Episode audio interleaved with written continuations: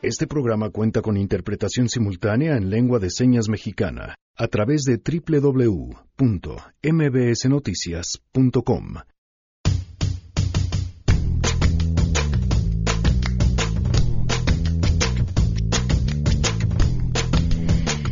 Se acabó, bueno, casi la reforma educativa, uno de los ejes, ejes que definió el sexenio de Enrique Peña Nieto. Los efectos de esta decisión del nuevo gobierno los vamos a platicar hoy, más adelante.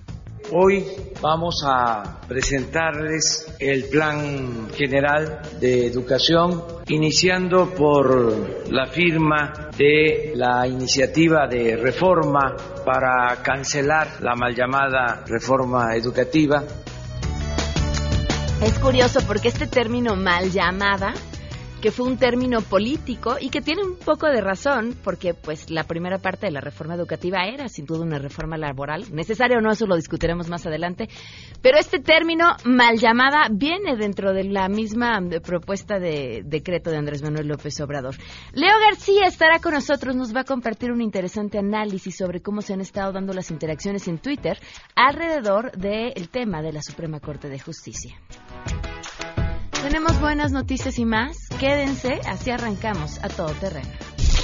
MBS Radio presenta a Pamela Cerdeira en A Todo Terreno, donde la noticia eres tú.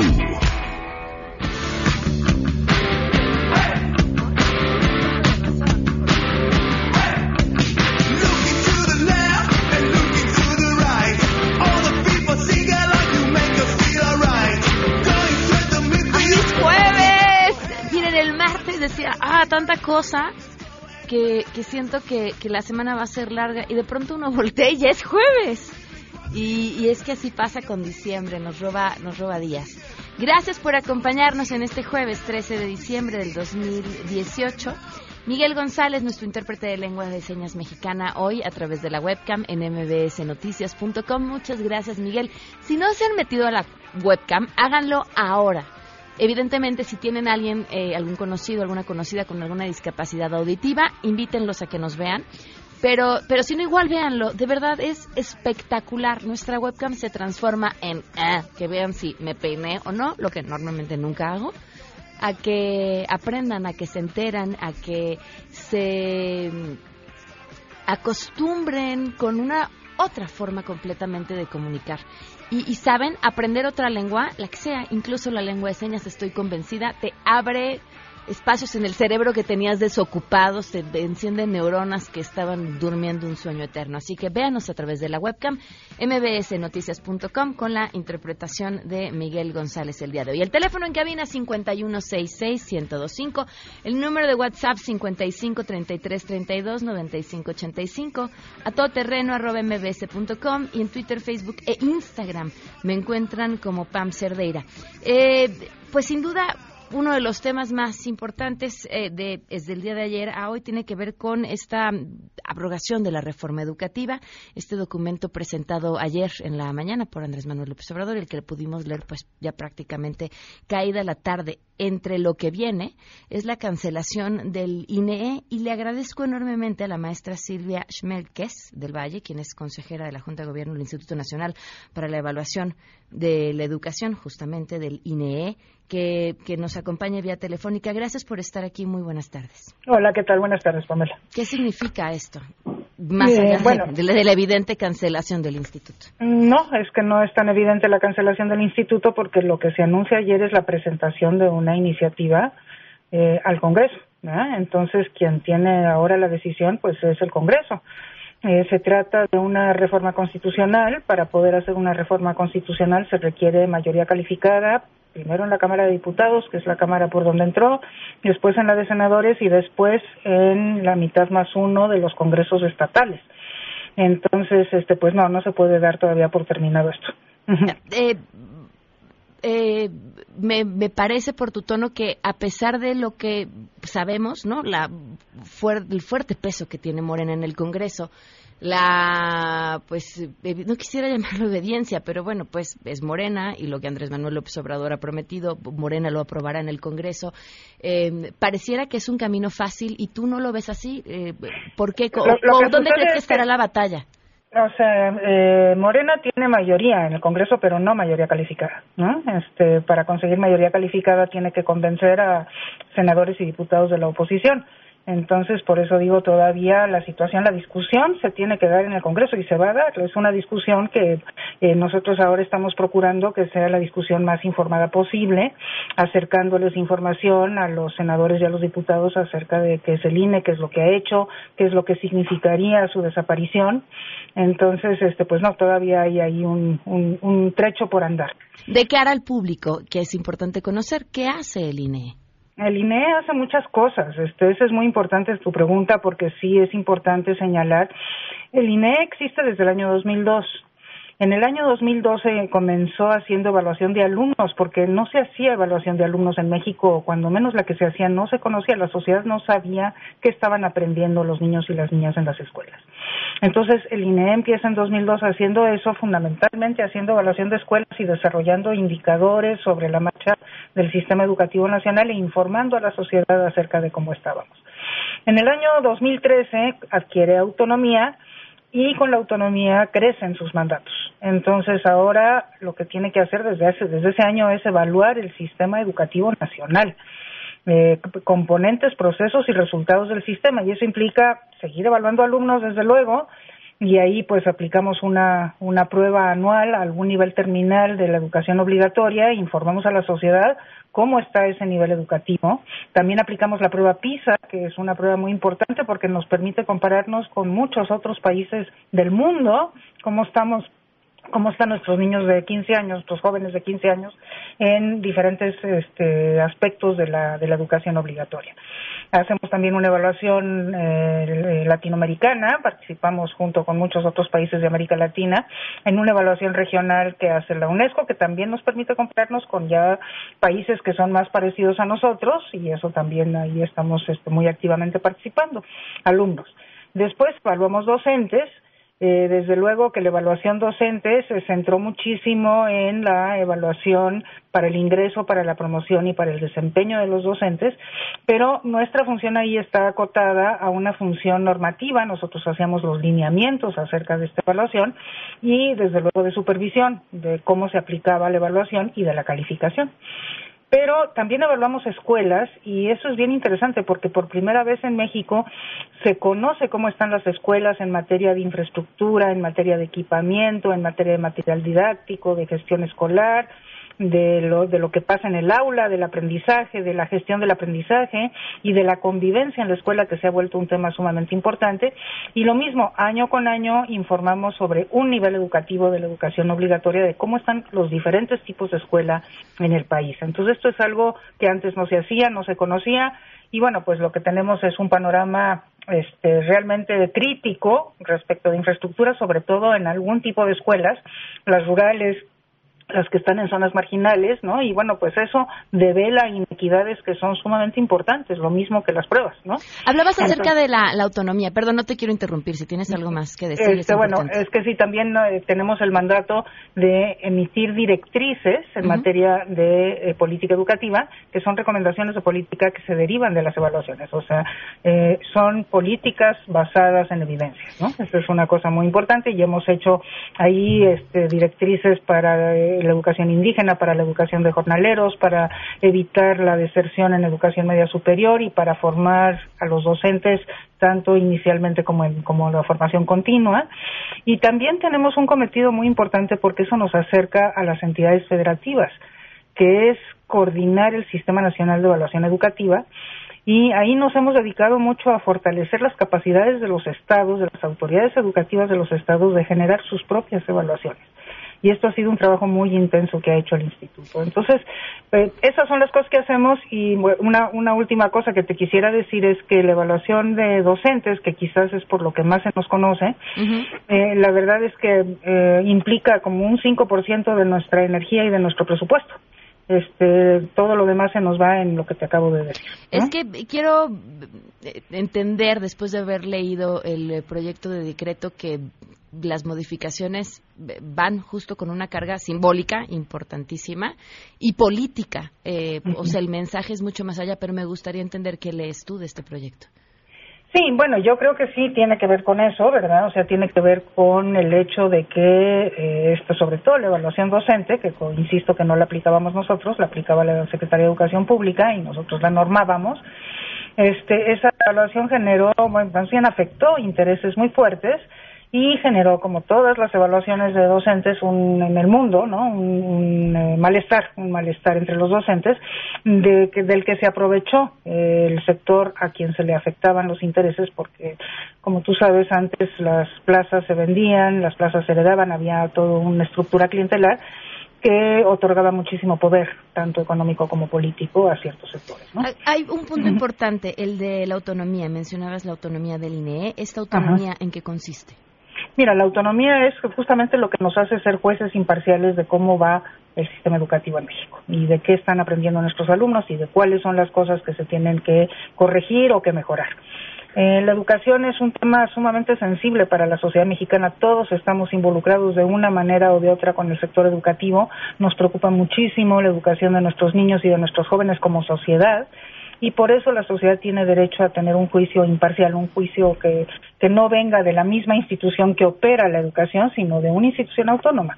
Y ahí está el valor de la autonomía en materia de educación, como la hay en, en otras áreas, ¿no? Pero aquí sí, o sea, que la sociedad se entere por un juez imparcial cómo está la educación para que tenga la posibilidad de presionar hacia las mejoras en materia educativa. El presidente plantea la creación de un instituto para la reva, una cosa así, un nombre extraño, bueno, pero para revalorar el maestro y demás. Y habla acerca de autonomía técnica. ¿Va más allá la autonomía que tiene el INE? Eh? De la autonomía sí, el INE tiene autonomía técnica, autonomía política y autonomía presupuestal. Sí, va muchísimo más allá la autonomía que tenemos ahora, sí. Pues, Silvia, seguiremos de cerca, por supuesto, este tema, la discusión que esperemos se dé en el Congreso y lo que resulte de esta iniciativa. Muchas gracias por habernos tomado la llamada. Al contrario, gracias a ti, Pamela. hasta luego, muy buenas tardes. Bueno, pues de verdad el tema es importantísimo. La, el proyecto de decreto ahí está. Se les fue, porque eso es lo que dijeron, se les fue y borraron eh, la autonomía de las universidades. Después respondieron que había sido un error de redacción prácticamente. Esta mañana el presidente Andrés Manuel López Obrador dijo que había sido un error en una forma de redactar, pero que la autonomía estaba garantizada. Sin embargo, en el proyecto no viene. Eh, es importante que esté. Eh, se le quitaron también o en este proyecto quitan de la Constitución el que los maestros puedan acceder a sus puestos como maestros o a promociones a través de, la competencia. Eh, me llama mucho la atención porque entonces no definen cómo. Y en la conferencia de prensa en la mañana una reportera le preguntaba justamente si esto sale, ¿cómo va a garantizar que no regresemos a la venta de plazas? Y la respuesta del presidente Andrés Manuel López Obrador fue hablar acerca de la corrupción, de cómo se acaba desde arriba, del ejemplo, y después mencionó que bueno que no se venderán las plazas porque porque se va a castigar a quien haga o cometa algún delito.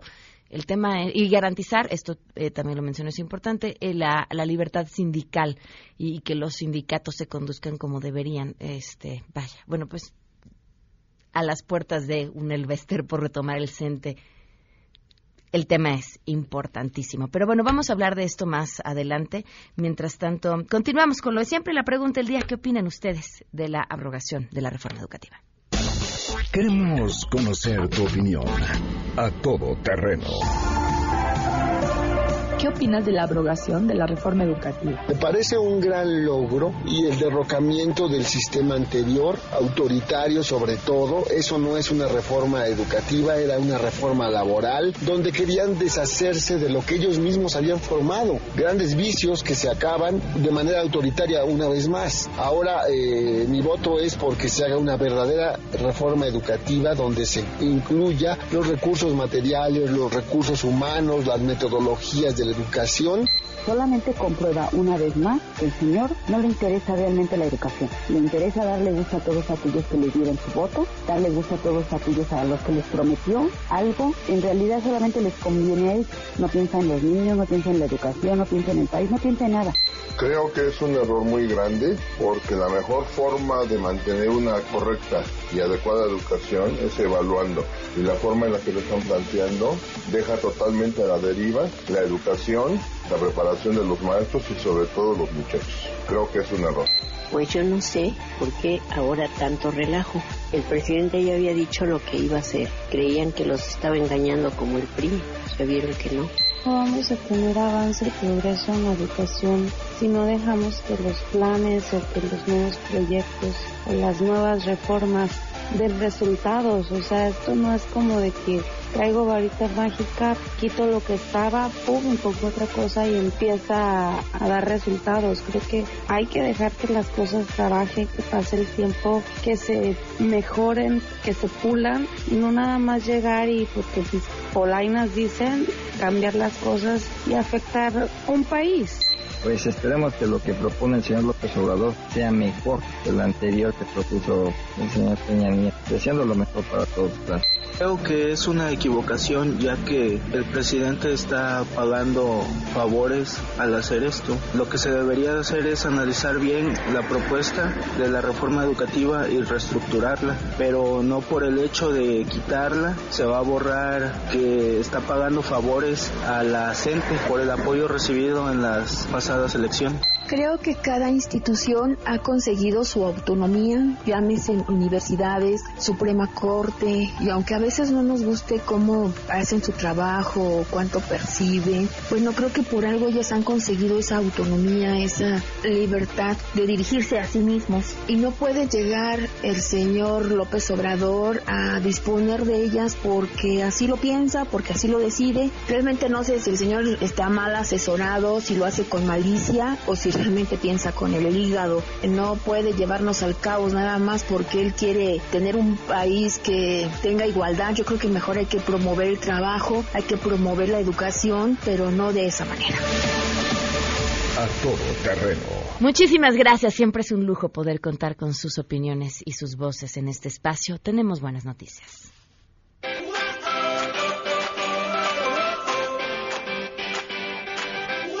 Si no cae nieve, que nos caiga dinero. Adrián Jiménez con la buena noticia del día de hoy. Adrián, te escuchamos. Muy buenas tardes. Buenas tardes. Durante la temporada invernal en la Ciudad de México se espera que el turismo deje una derrama económica de aproximadamente 8.200 millones de pesos, cifra que representa 3% más respecto a lo reportado en 2017, anunció Carlos McKinley, secretario de Turismo Capitalino. Al participar en la presentación del portal turístico de la capital del país y de la campaña Diciembre Me Gustó, el funcionario destacó que se prevé que 1.200.000 turistas nacionales y extranjeros se hospeden en hoteles de la metrópoli. Escuchemos. Esta temporada nos va permitir recibir 1.200.000 turistas hospedados en hoteles, no en casa de amigos y familiares, que son muchísimos los que lo hacen, 930.000 turistas nacionales, 280.000 extranjeros, una derrama económica de cerca de 8.200 millones de pesos que representa un 3% adicional con respecto a la misma temporada del año pasado. El secretario de Turismo señaló que uno de los retos del sector que encabeza es aumentar la estadía que tienen los visitantes extranjeros en la ciudad,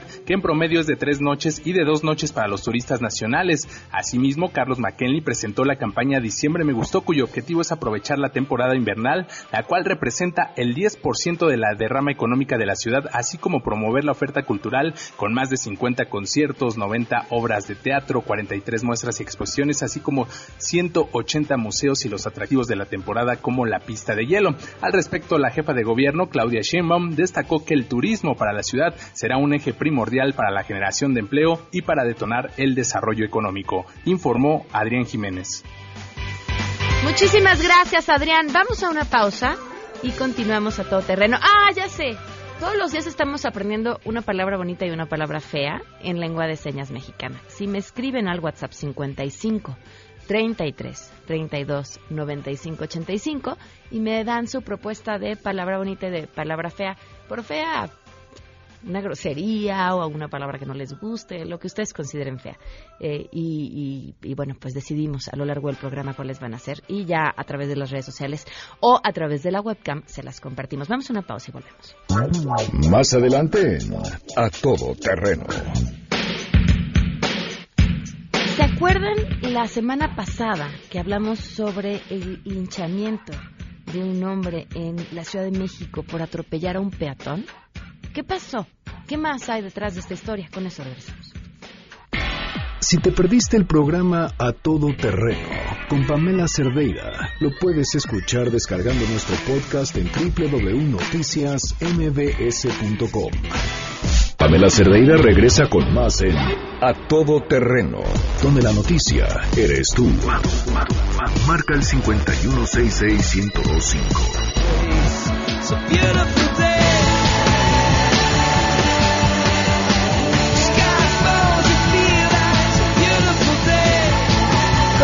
A todo terreno, son las 12 con 27 minutos. Gracias por sus mensajes. Nos proponen que las palabras del día sea la bonita, justicia, que se dice con la mano extendida, pasándola de pues de abajito del cuello, por el pecho, o sea, así de arriba hacia abajo.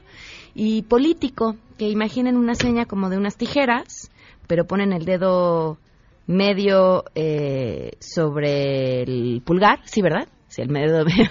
El, dedo, medio sobre el pulgar y luego hacen como que se van a cortar la yugular. Eso es político. Miren, todo, todo tiene una razón de ser, ¿eh? Todo tiene una razón de ser. En primera, porque es la señal de la P, y bueno, lo del cuello ya nos lo explicarán después. La semana pasada, si no me equivoco, escuchábamos la historia de un hombre que había sido linchado por atropellar a un peatón y, e intentarse dar a la fuga. Y nos preguntábamos qué más había detrás de esta historia, por varias razones. Una, porque me parece que cada vez con más frecuencia escuchamos historias de linchamientos. Pero uno no puede evitarse preguntar qué pasa después o cuál es el ambiente que permite que eso suceda. Además, por supuesto, de uno de una impunidad inmensa en donde puedes agarrar a golpes entre varios a alguien y quitarle la vida y que no pase nada. Le agradezco enormemente a Juan Carlos Alarcón que nos preparó esta información. Te escuchamos, Juan Carlos. Muy buenas tardes.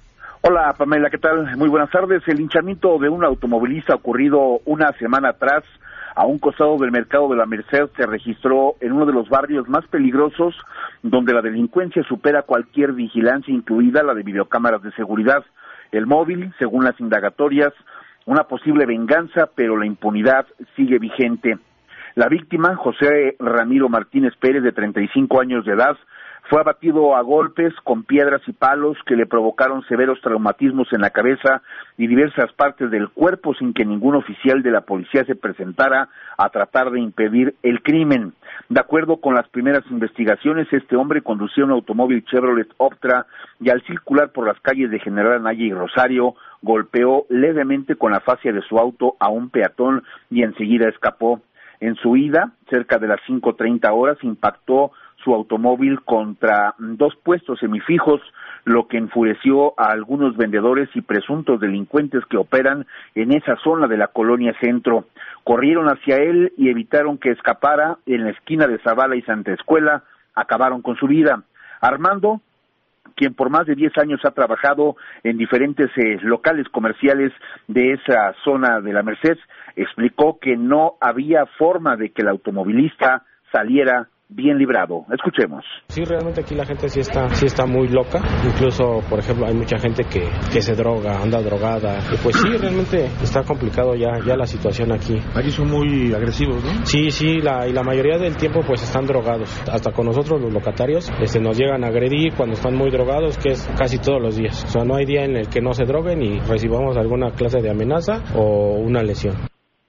Las investigaciones cobraron un nuevo giro a raíz de la declaración de la concubina de este hombre ante el Ministerio Público, toda vez que aseguró que su pareja había sido amenazada por comerciantes y delincuentes de esa zona anteriormente sin precisar quién o de qué punto en específico. De acuerdo con informes de la Procuraduría, el automovilista había ingerido bebidas embriagantes previo a la agresión que sufrió y que le costó la vida. Las calles aledañas al mercado de la Merced tienen diferentes expresiones en el ámbito delictivo por su principal su principal característica, desde luego, la agresividad. Escuchemos. Hay gente que se dedica a robar de, con la llave china, traen armas blancas y es prácticamente lo que lo que pasa aquí. Y carteristas también, prácticamente lo que le da vida pues, es la, la, prostitución. Es lo que más se ve aquí. Así es. Sí, aquí pues, sí hay mucho mucha prostitución, como tú te puedes dar cuenta y en cada cuadra hay cinco o seis mujeres que se dedican a eso y eso también genera la delincuencia. A una semana de acontecido el crimen, Pamela, no se ha reportado la detención de ningún sospechoso. La Policía de Investigación sigue la pista de posibles participantes en este, que fue el primer hecho delictivo grave en el inicio de la nueva administración capitalina. Pamela, el reporte que tengo. Gracias, Juan Carlos. Muy buenas tardes. Buenas tardes. Y seguramente muchos de ustedes pensarán, ¿y, por, ¿y por qué tiene interés? ¿Y por qué si a nadie más le interesó seguir esta historia? ¿Por qué tendría que ser importante un hecho así en medio de un ambiente como el que Juan Carlos nos acaba de describir?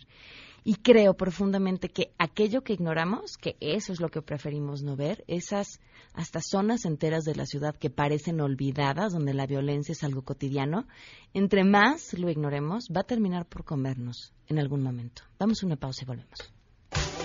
Queremos conocer tus historias. Comunícate al 5166-1025. Pamela Cerdeira. A todo terreno. Donde la noticia eres tú. Volvemos. Pamela Cerdeira está de regreso en A todo terreno. Únete a nuestra comunidad en facebook.com. Diagonal Pam Cerdeira. Continuamos.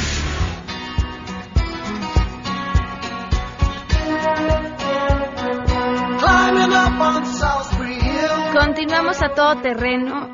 Eh, quiero ofrecerles una disculpa porque se me fue el conteo iniciando el programa, me lo están recordando en WhatsApp y además les agradezco que lo recuerden. Hoy se cumplen un año, tres meses con once días del feminicidio de Victoria Pamela Salas Martínez. Hay una nueva administración que entendemos tiene que sentarse a ver lo que seguramente son mil y un millón de casos sin atender pero a quienes también estaremos eh, buscando y presionando para saber qué pasa con este y muchos otros más. Un año, tres meses, once días del feminicidio de Victoria Pamela Salas Martínez sin que se haya hecho justicia.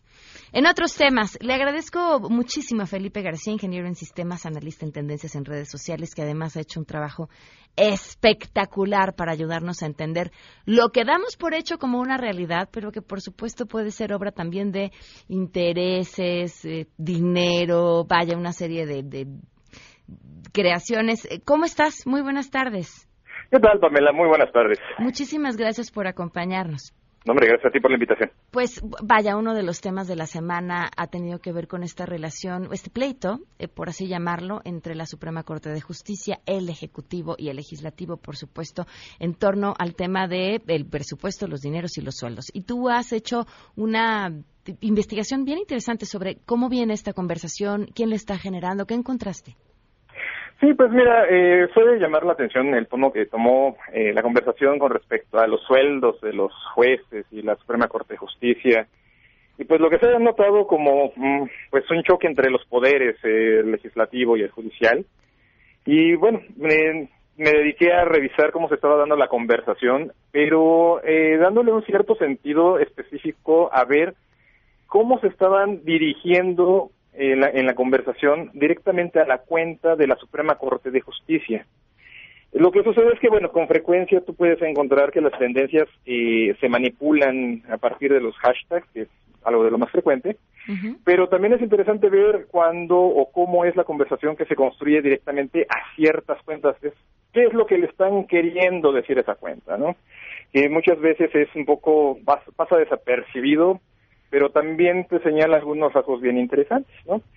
Y bueno, al analizarlo, al revisarlo, vemos que obviamente la, eh, si estamos viendo la conversación que gira en torno a la Suprema Corte de Justicia, específicamente en Twitter, que es pues, muy fácil de cuantificar, eh, la segunda cuenta más mencionada dentro de la conversación pues es la del senador Ricardo Monreal. ¿no? Creo, creo que eso no nos sorprende mucho. eh, siguen las cuentas de la Cámara de Diputados, de la Cámara de Senadores, y a partir de ahí, bueno, las cuentas más mencionadas son las de los medios. Pero eh, tú te puedes dar una idea de cuál es la conversación que se quiere construir a partir de ver quiénes están participando.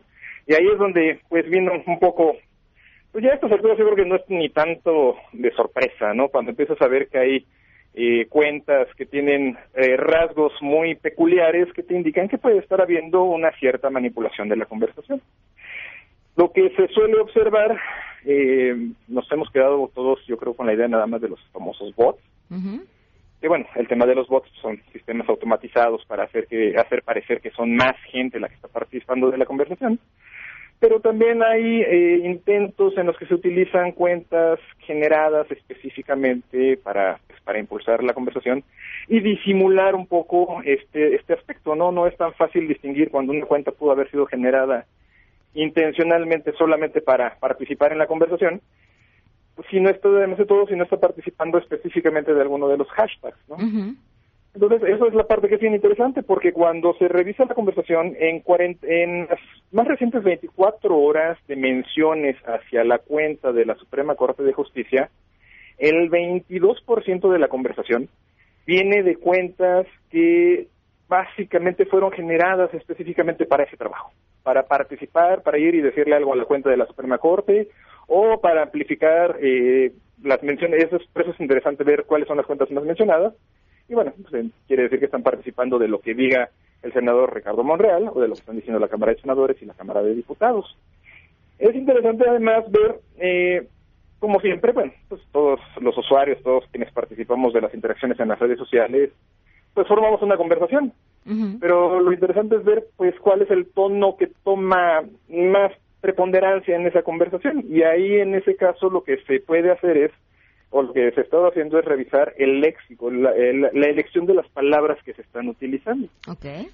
Y entonces, bueno, cuando tú ves las interacciones de cómo se están dirigiendo hacia la cuenta de la Suprema Corte de Justicia, las palabras más, utilizadas, más utilizadas en las 348 horas es sueldos, presidente, México, corruptos, judicial, eh, sueldo, jueces, ¿no?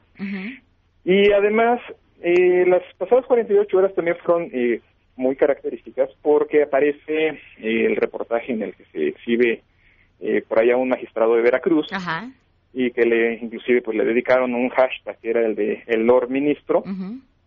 Y precisamente este hashtag eh, de alguna manera toca colateralmente a la cuenta de la Suprema Corte de Justicia y un 2% de la tendencia que se dedicó con el hashtag de Lord Ministro va robando también, va mencionando también a la Suprema Corte de Justicia. Entonces, eh, la conversación pues sí, sí ha estado algo, algo densa, y sí se puede observar pues que hay un afán por ahí de, golpear fuertemente de manera mediática también a la cuenta de la Suprema Corte de Justicia. Ahora, ¿qué tantas de las cuentas que participaron, en que decías tú un 22% de cuentas prácticamente dedicadas a esto para amplificar el tema, que también participaron en el hashtag o amplificaron el hashtag del Lord Ministro. Ese 2% efectivamente. Ah, nada más, es, el, el mismo 2% que arroba la Suprema Corte. Así es, exactamente. Ah, sí, parte de parte de estas cuentas traen esa conversación justamente. Aunque hay, perdón, nada más ahí también al Lord Ministro lo, lo, visibilizan mucho los mismos medios también, ¿no? Es, es, es aprovechando pues que era la, digamos que fue la noticia del día, el día de ayer, pues también ahí los medios participan mucho de, impulsarla. Hemos comentado aquí que a veces pasamos mucho tiempo viéndonos el ombligo, por así decirlo, creyendo que lo que sucede en las redes es la realidad y es una mm, el mejor termómetro de la opinión pública. Tú que conoces a la perfección estos datos y te sumerges en ellos, ¿qué tendrías que decir sobre esta construcción de la realidad que nos hacemos a partir de la conversación en las redes? Mira, actualmente eh, en general lo que es el entorno social digital, todo lo que son las redes sociales, eh, está muy contaminado, está muy intoxicado, ¿no? Eh, nada menos la en Estados Unidos, que es donde es la casa madre de estas empresas, finalmente son empresas, pues ellos mismos están lidiando con, con este problema y es en lo que ha ido las, las audiencias que han tenido Mark Zuckerberg, Jack Dorsey y apenas anteayer eh, Sundar Pichai, de Google con respecto a que las redes sociales han perdido esa calidad de conversación, ¿no? Se han vuelto un instrumento político, digo, no solo en México, esto es un asunto que ha pegado globalmente, en todo el mundo se pueden hablar de casos donde los políticos están aprovechando la capacidad de hacer llegar directamente al usuario sin, sin ningún filtro, sin ningún intermediario, sus ideas y bueno, eh, la realidad es que esto lo están aprovechando todos los políticos y todas las posturas. El asunto aquí es, pues el que logra impulsar con más fuerza su, sus ideas, sus posturas, sus, eh, sus, consignas inclusive, son los que logran, eh, pues, hacer más ruido, visibilizarse más. Y la verdad es que es muy difícil poder discernir con quién estás tratando realmente del otro lado de la conversación porque además pues hay mecanismos pues muy muy muy interesantes ahí sofisticados en los que hay quienes sí van siguiendo la conversación y aprovechan para intervenir y pues son los que de repente vemos que aparecen, uno no sabe de dónde, ¿no? Cuando uno hace una mención y puede parecer no no favorable a alguna de las ideas que se estén impulsando, digo, aquí los hemos estado viendo cada vez con más fuerza. La conversación está muy manipulada, muy manipulada, con muchas eh, cuestiones ahí que no están del todo claras quienes las puedan estar impulsando pero el efecto y el resultado estoy seguro que todos los hemos visto, ¿no? Sí, eh, es además un efecto de censura, ¿eh? Pero bueno, ya lo hablaremos después. Te agradezco muchísimo, Felipe, que nos hayas tomado la llamada. No, hombre, gracias a ti por la invitación. Gracias y que te sigan en arroba Leo García MX. Vamos a una pausa y volvemos. Si te perdiste el programa A Todo Terreno con Pamela Cerdeira, lo puedes escuchar descargando nuestro podcast en www.noticiasmbs.com. Estamos de regreso. Síguenos en Twitter, arroba Pam Cerdeira, Todo Terreno, donde la noticia eres tú. Continuamos. Averigüé y el Toyotatón está de verdad de sueño, de locura. Traen bonos desde hasta 50 mil tasas del 11.99% y 0% de comisión por apertura. Vamos a estrenar todos un auto nuevo. ¿Se imaginan ese coche con el que siempre han soñado? Vámonos. Así, estacionado en la puerta de su casa, ahora Toyota nos dice que ya es posible gracias al Toyotatón que tanto esperábamos. En otro tema, le agradezco enormemente a Lorenzo Gómez Morín, profesor investigador de Flaxo México y asesor educativo, con quien además tuvimos larguísimas charlas justo en el marco de la reforma educativa que hoy se busca aprobar. Gracias por acompañarnos. Muy buenas tardes. Hola, buenas tardes, Pamela. ¿Cómo te va? Eh? Buenas tardes. ¿qué, ¿Qué opinas del proyecto de decreto de Andrés Manuel López Obrador? Ay, pues tengo claros y oscuros, ¿no? Yo entiendo que es, eh, eh, es, un, es una propuesta de un gobierno electo democráticamente y en ese sentido, pues eh, tiene la legitimidad y la legalidad que se requiere. El tema es cuando nos vamos a ver los contenidos específicos de lo que se plantea en esta reforma, ¿no? Uno, pues es, es eliminar al Instituto Nacional para la Evaluación de la Educación, eh, yo creo con una visión un poco distorsionada de lo que realmente eh, es el instituto y, sobre todo la función que tuvo que ver el instituto con el tema de evaluación docente. O sea, es un instituto de evaluación y evidentemente todas las evaluaciones las aprueba el instituto, pero él no hacía las evaluaciones por sí mismo, las hacía el servicio profesional docente, ¿no? Entonces, eh, pero la preocupación no es solamente eso, sino que la decisión pues tiene que ver con acabar con un organismo autónomo constitucional. Entonces, eso pues creo yo que es una muy mala señal porque el, el, el, gobierno está planteando la idea de pues acabar con los contrapesos autónomos que podría tener el gobierno para las decisiones, ¿no? Y en una democracia madura, pues esos contrapesos son imprescindibles y necesarios, ¿no? Dos, creo que algunos de los términos que establecen en ese en el nuevo decreto pues me, dan un flashback a los setentas, a los ochentas en particular, ¿no? La educación de los ochentas, ¿no? Porque hablan de educación de excelencia y los grandes educadores del mundo, particularmente los que tienen una perspectiva eh, más eh, social sobre, eh, sobre democrática sobre la educación. Hablan que la excelencia es un es un tema de unicidad no y segrega la excelencia no es para todos la excelencia la tienen solamente algunos. Entonces hablar de una educación de excelencia es hablar de una educación pues para pocos no en, en el sentido que decían los los investigadores sociales en los en los años 80 por eso se pasó de la excelencia a la, educación de calidad, ¿no? Entonces, pues mm. tengo ese, estos sentimientos encontrados, Pamela. Eh, ¿Dónde están los claros? Porque, ¿Eh? digo, por estos dos los leo más como oscuros. ¿Dónde, dónde ves los claros? ¿Dónde ves las luces? Mira, los, los claros es que, pues, e, evidentemente hay una focalización en la importancia de, de atender a los maestros, eso me parece bien, ¿no?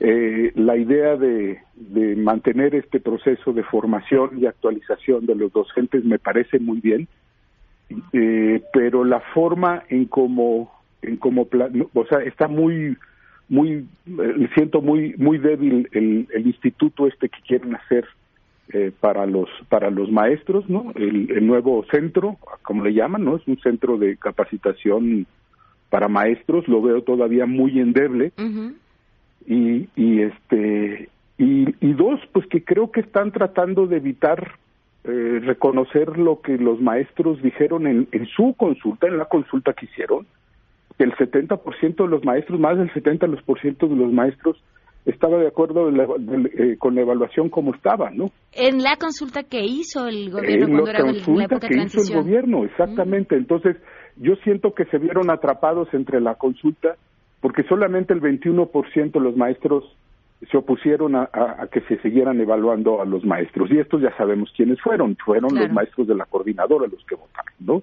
Pero el resto de los maestros que votó y las personas que vieron el tema de evaluación, este, pues evidentemente vieron una fortaleza para la educación, ¿no? Entonces, qué bueno que, que, que sí hablan de la de seguir trabajando con los maestros, esa es la parte importante, la centralidad que tiene que tiene el- los los maestros, pero siento que el planteamiento ante todo lo que hacen se queda muy corto contra comparado contra lo que había, ¿no?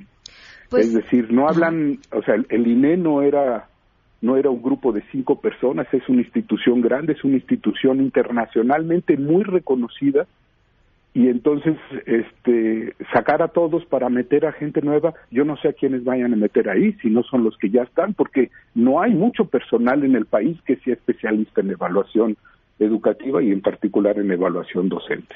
Lorenzo, pues este tema dará dará para mucho más y para largo Sí. y te voy a agradecer que, que nos acompañes a lo largo de los Sí. próximos días para seguirlo platicando.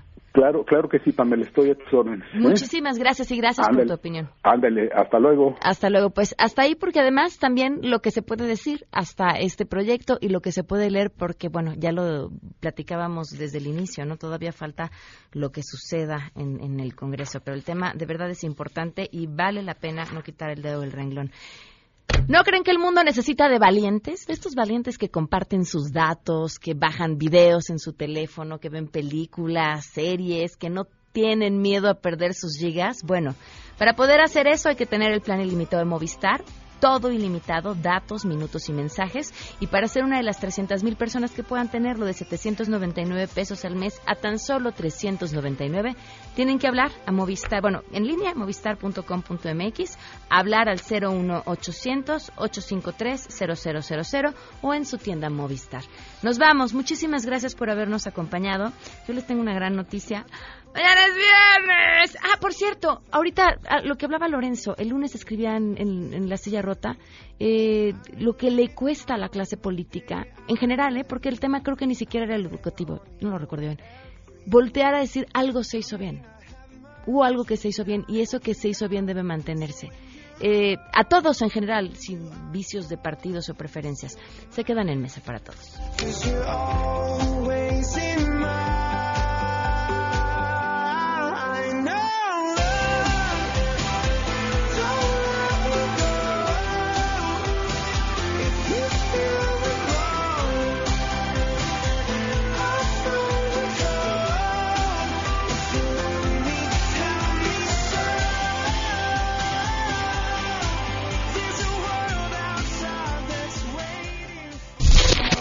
MBS Radio presentó a Pamela Cerdeira en A Todo Terreno.